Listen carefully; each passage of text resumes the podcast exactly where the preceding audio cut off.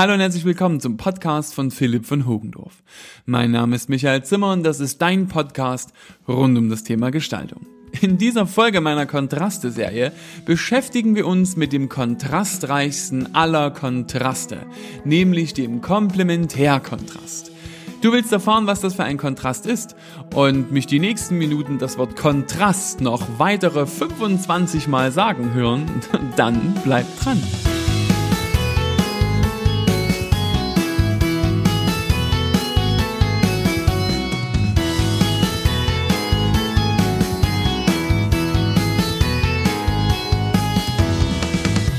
Als Mediengestalter wird einem ja immer nachgesagt, dass wir es ganz schön bunt treiben. Mag sein.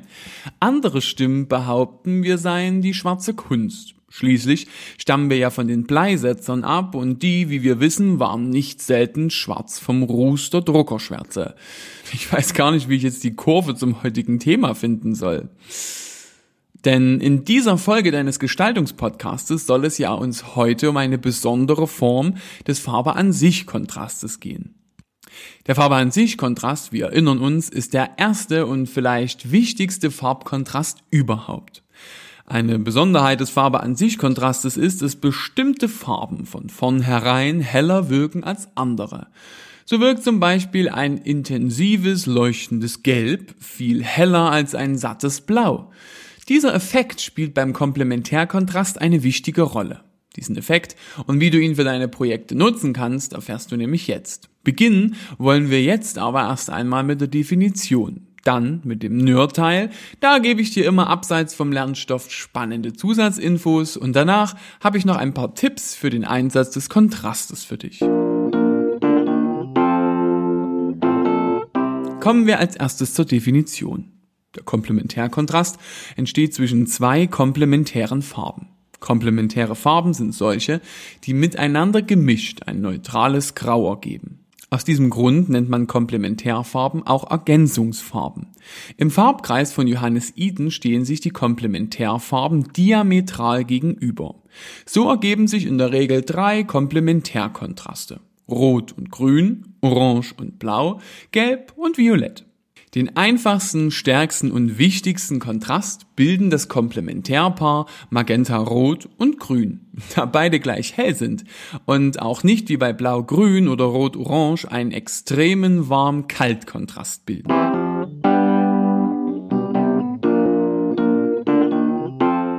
Auch das ist wieder Teil unserer Wahrnehmung. Was unser Gehirn hier macht, schauen wir uns dann gemeinsam noch im Sukzessivkontrast und im Simultankontrast an. Welche Wirkung lässt sich mit dem Komplementärkontrast also erzeugen? Da dieser Kontrast hervorragend die Gegensätzlichkeiten der Farben herausarbeitet, kann er differenzierend wirken. Durch die Gegensätzlichkeit wirkt es, als würden sich die Farben in ihrer Licht- und Farbwirkung sogar noch steigern. Durch diesen Kontrast wirken Bilder und Layouts bewegt und lebhaft, jedoch auch vervollständigt und abgeschlossen. Denn wenn man die perfekte Ergänzungsfarbe gewählt hat, kann eben nichts mehr nachkommen. Ein gutes Stichwort. Als Mediengestalter verstehen wir uns ja auch etwas als Nachkommen der großen Künstler vergangener Tage. Auch heute habe ich im Nerdteil wieder für dich ein paar davon mitgebracht. Holt also eure Leinwände raus, es geht wieder los.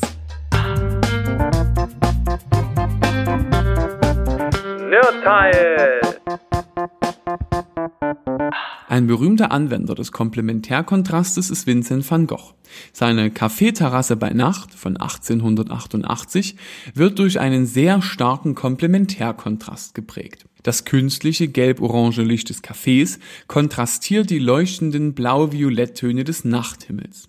Alle übrigen Elemente und Farbflächen des Bildes ordnen sich dieser Spannung der Farben unter. Darüber hinaus wurde der Kontrast gezielt eingesetzt durch die Maler des Pointillismus und des Expressionismus wie Ernst Ludwig Kirchner oder Erich Heckel. Jetzt, wo du dir ein besseres Bild machen konntest, kommen wir zum praktischen Teil. Zum Einsatz bringen können wir diesen Kontrast, um Elemente zu werden, sie zum Herausstechen zu bringen oder auch zum Differenzieren. Wenn euer Layout dynamisch, kräftig und farbenfroh erscheinen soll. Ja, auch um Aufmerksamkeit zu schaffen. Denn wenn man den Komplementärkontrast nicht mit Vorsicht einsetzt, kann das richtig ins Auge gehen. Denn der Komplementärkontrast in einem Logo zum Beispiel kann zu aggressiv und aufdringlich wirken. In dieser Rubrik nenne ich dir ja immer Beispiele aus der Werbung. Als prominentestes Beispiel lässt sich die FDP mit ihren Wahlkampfplakaten nennen. Die völlig ausbearbeitete Werbung von Kongstar und natürlich Fanta, seit deren Rebrand sogar noch viel mehr als früher. Fassen wir also noch einmal kurz zusammen. Der Komplementärkontrast entsteht zwischen zwei komplementären Farben. Komplementäre Farben sind solche, die miteinander gemischt einen neutralen Grauton ergeben. Den einfachsten, stärksten und wichtigsten Kontrast bildet das Komplementärpaar Magenta Rot und Grün. Durch dessen Wirkung scheint es, als würden sich die Farben in ihrer Licht- und Farbwirkung sogar noch steigern. Ideal ist er, wenn du dein Layout dynamisch, kräftig und farbenfroh erscheinen lassen willst. So, wer es also bunt und knallig möchte, ist mit dem kleinen Bruder des Farbe an sich Kontrastes super versorgt. Langsam nähern wir uns nicht nur dem Ende dieser Folge, sondern auch dem Ende der Serie. Es bleiben noch zwei, nämlich der Sukzessivkontrast und der Simultankontrast.